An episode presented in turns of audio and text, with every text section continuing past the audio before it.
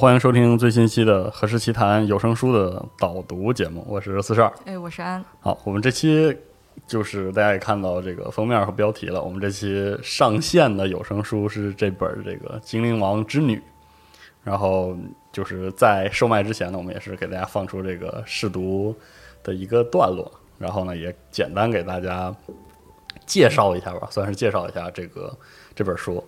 然后这个《精灵王之女》呢，它的作者是爱尔兰作家，这个笔名呢叫邓萨尼勋爵。然后这个故事其实介绍起来很很神奇啊。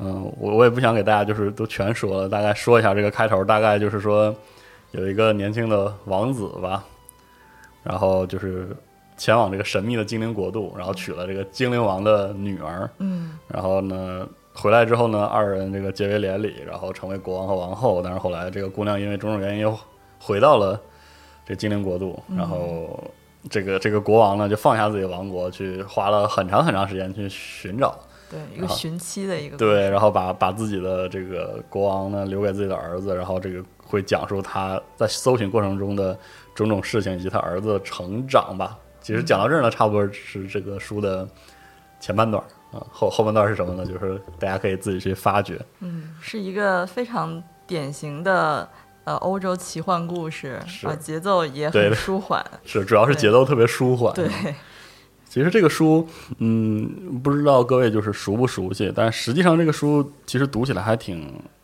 挺不一样的，或者说就是说，它虽然讲的故事是我们印象中最经典的西方的幻想故事，嗯，但是这个在作为一个小说来说，它其实不太符合我们熟悉的离我们比较近的那种奇幻小说。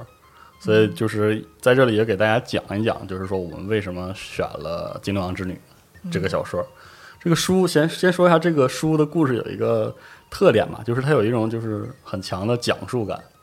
就里面作者其实有的是偶尔会，作者会以就所谓我这个身份，偶尔会露出那么一两句的议论。实际上就是你读起来的话，就有点这个炉边故事，或者说那吟游诗人讲的那种小传说、小故事的那个感觉。对，他的行文也是就是特别温柔细腻，好像在一直在娓娓道来对，就是说话的那个感觉，娓娓道来这个感觉其实特别特别对。嗯嗯，但是呢，他就刚才也说了，跟我们熟悉的、离我们很近的，就是托老托尔金往后的这些作品，其实读起来是不一样的。对，因为这本书是一九二四年的一本对，书，他在托尔金之前，对嗯一会儿我们要讲一下这个书其实是很有地位的。嗯但是呃，从听感上来说，它会给你一种很强的神话呀、寓言呀那种就是童话小说的嗯这个感觉。其实啊，这个邓萨尼勋爵他对这个写克苏鲁神话洛夫克拉夫特就爱手艺的影响非常非常大，可以说就是完全不小于爱伦坡。因为我们可能很熟悉这个洛夫克拉夫特喜欢哥特文学，然后喜欢这个爱伦坡写的恐怖小说什么的，这个是可能很多克苏鲁神话爱好者了解的。其实这个邓萨尼勋爵对他的影响也非常非常大。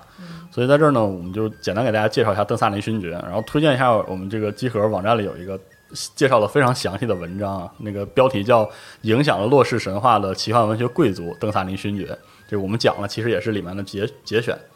其实这个邓萨尼勋爵这个笔名，它指的是一个贵族名，然后这个贵族是爱尔兰一个非常著名的家贵族家族，然后创立于一四三九年，好像是第二古老的爱尔兰贵族爵位啊。这个姓他们这个本名姓这个普朗克特，所以呢，写《精灵王之女》的邓萨尼勋爵其实是邓萨尼勋爵或者邓萨尼男爵的十八世，然后他叫爱德华·约翰·摩顿·拉克斯。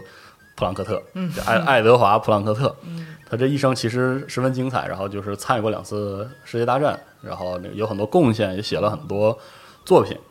他的代表作就是这部《精灵王之女》。嗯，啊，这本书有什么地位呢？它其实可以说算是奇幻文学史上比较早的尝试完全虚构的世界观。然后呢，它是用冒险故事一点一点的去探索整个世界观设定的这样一个，算是先驱者。他是比较早用这个手法的人，所以，呃，可以说其实托尔金受他的影响就很大。而我们都知道，这个托尔金的这个《魔戒》为什么在奇幻文学史上地位非常非常重要呢？是因为除了《魔戒》本身的恢宏作品，它的高水平的这个故事以外呢，其实我们熟悉的这种重视所谓的世界观设定，就说我们觉得一个奇幻世界一定要有世界观设定的这种观念，实际上是被魔界确立下来的，就是这种对塑造一个完整的、稳定的、合理的，甚至是就是有历史、有发展的这样一个世界观的这种方法论吧，是被魔界确立下来的，就有点类似，它仿佛提供了就是一个游戏引擎一样，就有这个引擎了之后，大家的奇幻小说都写成了这个样子。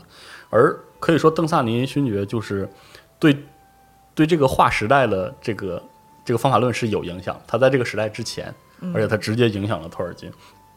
所以，呃，他的这部作品像《精灵王之女》，他跟我们熟悉的写作呃奇幻小说可以说样式不太一样，你读起来会明显感觉到样式和节奏是不一样的，但是其实是很值得一读的。嗯，而且这个有人评价过这个勋爵是这么说，原文是这么说的：说他神奇的短篇小说以同样的坚决拒绝寓言说理，也拒绝科学说理，就既不倾向于伊索，也不倾向于威尔斯。嗯，然后也不希望这个做一本正经的测试。他说他的小说就是神奇的，然后最后说了一句说看得出邓萨尼勋爵在他不稳定的世界里过得挺自在。这种不稳定其实对洛夫克拉夫特的很多作品，他写的很多有一些场景有非常重的这个影响。然后他的影响力可以简单说一说吧，就是他影响了洛夫克拉夫特，其实也影响了大量的洛氏文学圈的那些创作者。其他影响者也包括我们之前说托尔金。然后博尔赫斯，包括这个德坎普，德坎普是一位这个黄金时代的科幻作家，然后厄修拉·勒古恩，就这些作家后来成为了我们相对熟悉的这个后世闻名的奇幻文学作者，很有意思。就是他，呃，在一九一九年之后，他经常到美国去访问，然后他有一次就是洛夫克拉夫特参，就是参加了这个邓萨尼勋爵在波士顿的一个朗读会，然后就。很激动，但是其实二位并没有真正意义上的面对面面对面的交流。就是这本书的故事啊，可以提，我们可以提另外一个文化概念，可能更有助于大家理解这个书的一些特点，就是爱尔兰神话。爱尔兰神话本身会有一个，就是经常会提的概念，叫做他方世界。那个他是他者，就就另一方的世界啊，他者世界，他方世界。呃，其实你看完《精灵王之女》或者听完之后会。从里面看到很多爱尔兰本土神话故事的那种影子，啊，可能是我觉得是因为这个勋爵信手拈来吧。因为有有一个事情，就是说勋爵写东西据说都是一遍成的，他不改，他不改自己的稿，他很多很多这个小说都是这个初稿，啊，写完之后他就给他的夫人，他的夫人经常经常是他的第一读者，嗯，然后就出版了。所以你能感觉到他故事那种就是特随性，哦，这个感觉其实是挺挺明显的。然后。只说这个故事，呃，说这个概念，这个塌方事件呢，就是主要我现在接下来讲的信息来自于另外一本书，给大家推荐一下。可能我们虽然合适一时半会儿有点难上线，就是也是席路德老爷的这个神话之城。嗯，这个书是以这个城市为单位，然后主要是讲这个怎么说呢？基于时间和空间来讲解一些神话。它里面就是在凯尔特神话这个章节里提到了这个塌方世界的概念，就是说爱尔兰的很多民间故事里会提到。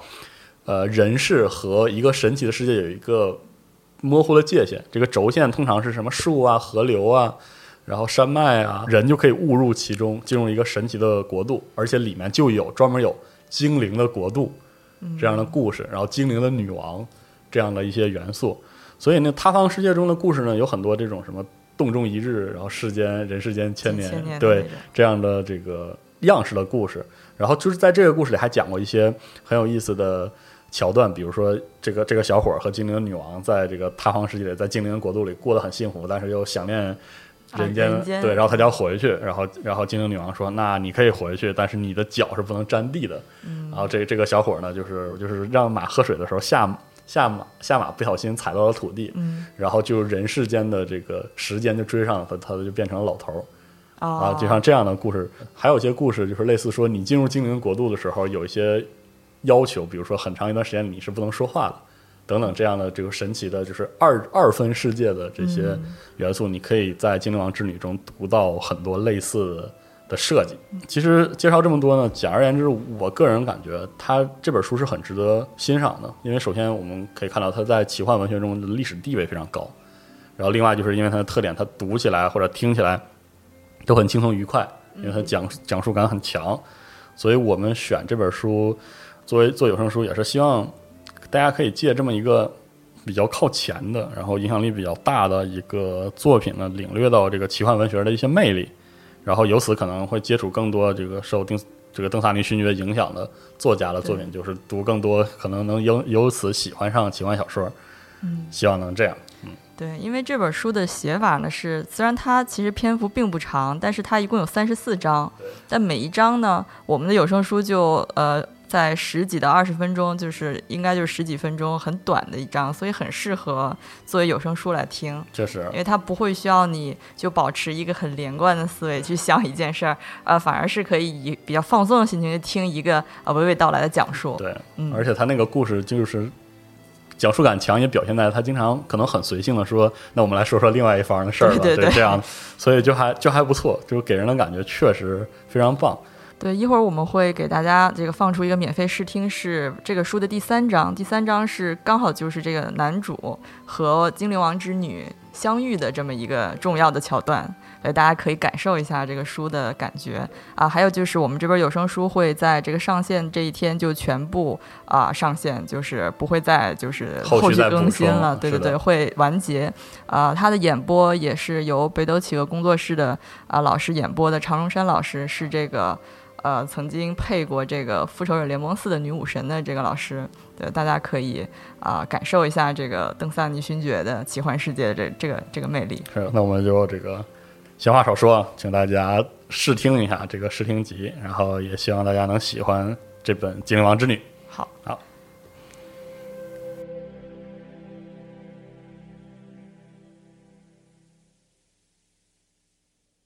三，魔剑抗衡精灵宝剑。艾瓦瑞克走进魔法森林之时，那笼罩着精灵界的光辉既没有变亮，也没有变暗。他发现，那种光辉并非来自普照凡世的太阳，只有在魔法短暂消失的奇妙时刻，那游离的光线才会迷失在精灵界之外。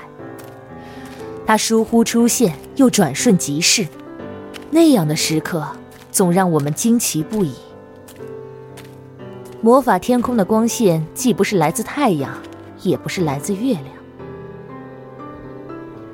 森林的边缘伫立着一行松树，犹如一列哨兵。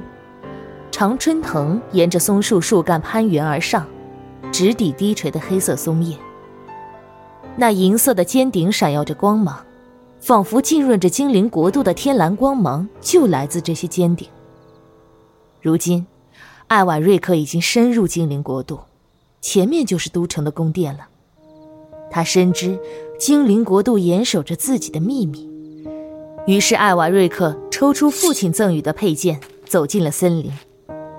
另一柄宝剑仍然收在崭新的刀鞘中，悬在左肩。就在艾瓦瑞克路过一棵守卫松树的时候，那棵树上寄生的藤蔓松开了卷须，迅速低垂下来，直奔艾瓦瑞克，意图攫住他的喉咙。父王的长剑及时解救了他，藤蔓的速度实在太快，要不是他早就握剑在手，几乎连拔剑的时间都不够。卷须攫住他的四肢，就像常春藤攀上高塔。艾瓦瑞克不断挥剑，砍断了一只又一只卷须，但仍有越来越多的卷须向他扑来。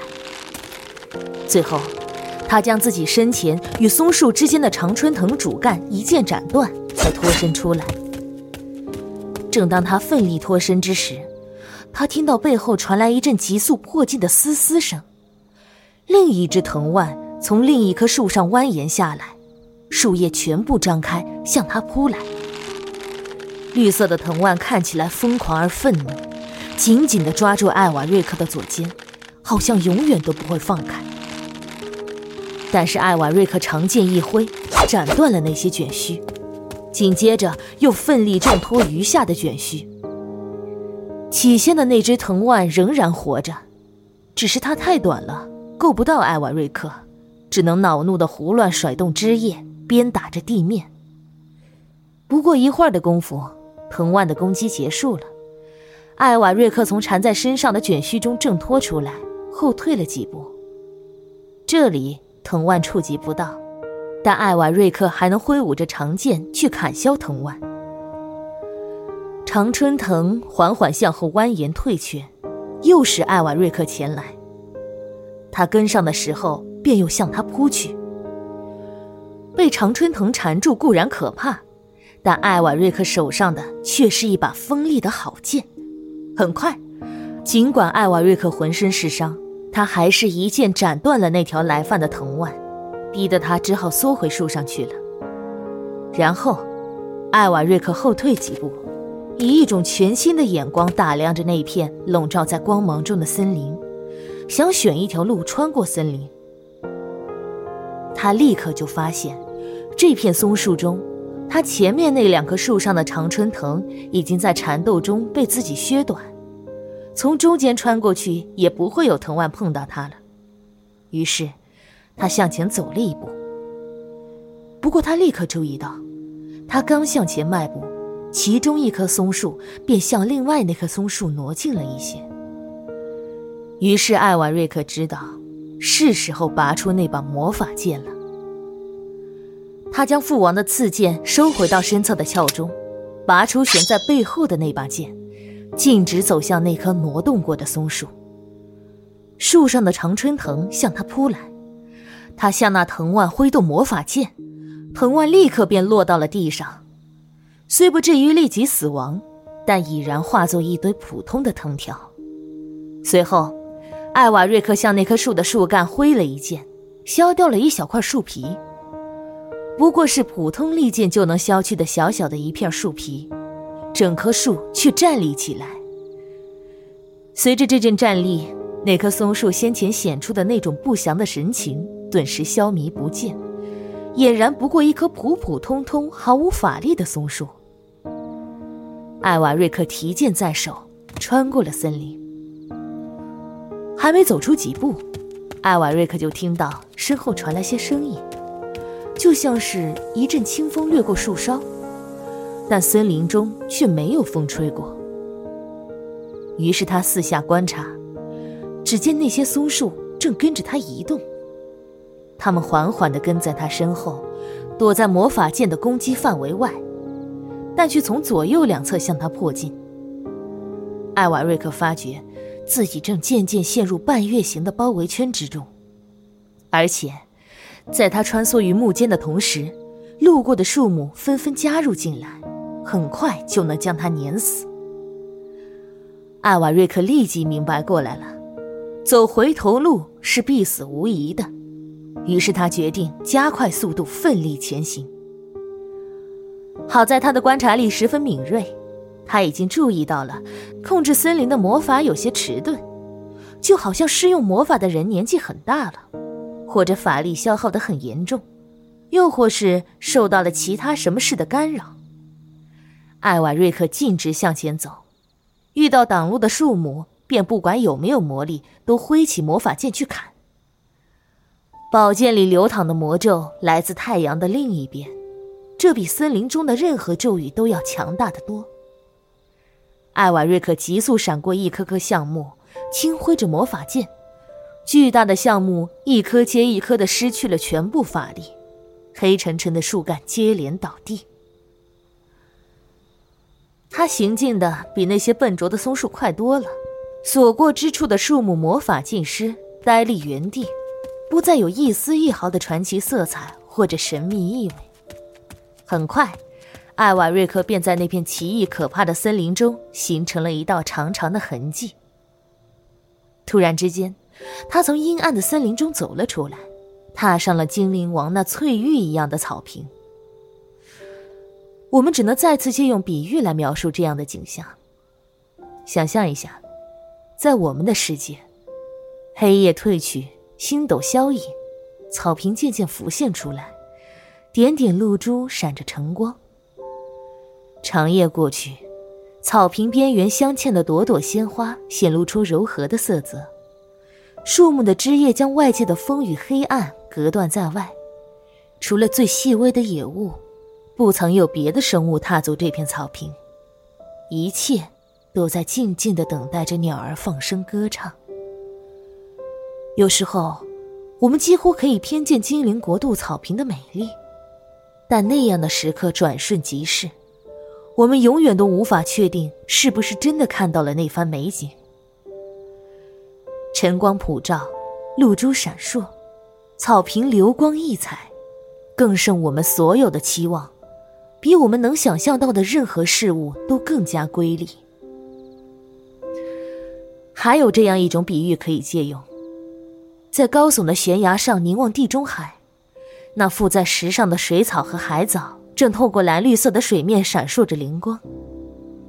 比起我们世间的草坪，精灵国度的草坪更像海底，因为精灵国的空气都是这般湛蓝的。艾瓦瑞克站在那里，注视着眼前的美景。瑰丽的草坪在晨曦与露水之中闪着微光。草坪周围是精灵国度的繁花，姹紫嫣红，衬托着如茵绿草。那鲜花的光彩，使得凡世的日出都会黯然失色。兰花都会枯萎凋零。花丛之后，坐落着暗如夜色的魔法森林。那只只在歌谣中传唱的宫殿闪着光芒，就好像是用星光打造的。宫殿的尖顶被森林掩映，宫门都向着草坪敞开，窗户比夏夜的天空还要蓝。艾瓦瑞克提着魔法剑。站在森林边缘，几乎透不过气来。目光越过草坪，落在精灵国度最引以为傲的存在上。从一道宫门中，精灵王的女儿走了出来，是那样的光彩夺目。她走向草坪，全然没有看见艾瓦瑞克。她的双脚擦过露珠，穿过厚重的空气，每一步。都只在翠绿的草坪上轻轻一点，便迈出了下一步。脚上的小草随之弯下又抬起，就好像我们世间的蓝蝴蝶，无拘无束的徜徉在洁白的山岭间，落在蓝铃花上又飞起，那花朵便随之微微起伏。他走过的时候，艾瓦瑞克惊艳的忘记了呼吸。动弹不得，哪怕那些松树还追着他，他也无法挪动分毫。但是那些松树全部停留在了森林里，并不敢碰这些草坪。精灵王的女儿戴着一顶王冠，王冠似乎是用许多淡蓝宝石雕成的，它的光彩映亮了草坪和花园，就好像黎明越过漫漫长夜。降临到了某个比我们更接近太阳的星球。当他经过艾瓦瑞克身边，他忽然转过头来，有些好奇的微微睁大了眼睛。他之前从来没见过来自凡世的人类。艾瓦瑞克仍然无法言语，也无法挪动，只是定定的望着公主的双眸。这就是绝美无双的莱拉泽尔公主了。接着，艾瓦瑞克就发现，公主的王冠并不是蓝宝石制成的，而是用冰雕琢而成的。你是谁？公主问道。她的声音像音乐一样，要是用凡世的东西来比喻，那就像是北国冰封的湖面在春风中细细碎裂的声音。艾瓦瑞克回答说：“我来自凡世，那里为世人熟知，还绘出了地图。”公主听了之后，便为那片土地唏嘘不已，因为她曾听说过，在那里，生命的渐渐消逝是多么美妙，新的生命又是怎样一代代繁衍不息的。她想到四季变换，想到孩童降生。想到年龄增长，这些都是精灵歌手提到凡事时歌咏的。艾瓦瑞克看到他为凡事叹息，就给他讲了一些自己家乡的事情。公主要向他询问细节，不一会儿，他就讲起了故乡的传说，以及艾尔山谷。公主好奇的听着，提出了更多的问题。于是，艾瓦瑞克接着将自己知道的关于凡事的一切都讲给他听。他讲述的那些关于凡世的故事，并不是自己在短短不足二十年的人生经历中亲眼所见的，而是关于野兽与人类的传说与预言。这些故事都是艾瓦人民经年累月流传下来的。每当夜幕降临，篝火燃起，孩子们问起很久以前发生过什么，这时他们的长辈就会讲起这些传说与预言。世人闻所未闻的奇花映衬着草坪那不可思议的光彩，背后是魔法森林，只在歌谣中传唱的宫殿近在咫尺，熠熠生辉。他们谈起了长者的朴素智慧，谈起了丰年的收获，盛开的蔷薇和山楂花，什么时候该到花园中播种，野生的动物们都知道什么。他们谈起怎样治病疗伤。怎样用茅草覆盖屋顶？还有各个季节里会有怎样的风吹过我们所知的大地？这时，那些骑士们出现了，他们保卫着宫殿，不让任何人穿过魔法森林。其中四个骑士冲过草坪，他们的铠甲闪闪发亮，而面目隐藏在头盔之中。在魔法国度，他们生活了几世纪。终其一生都不敢肖像公主殿下。就算他们全副武装的跪在公主面前时，也从不敢露出他们的脸来。他们还曾发下可怕的誓言：如果有人穿过了魔法森林，也绝不允许他与公主交谈。因为这样的誓言，他们直冲艾瓦瑞克而来。莱拉泽尔看着这些骑士，满怀歉意，却不能出手阻拦。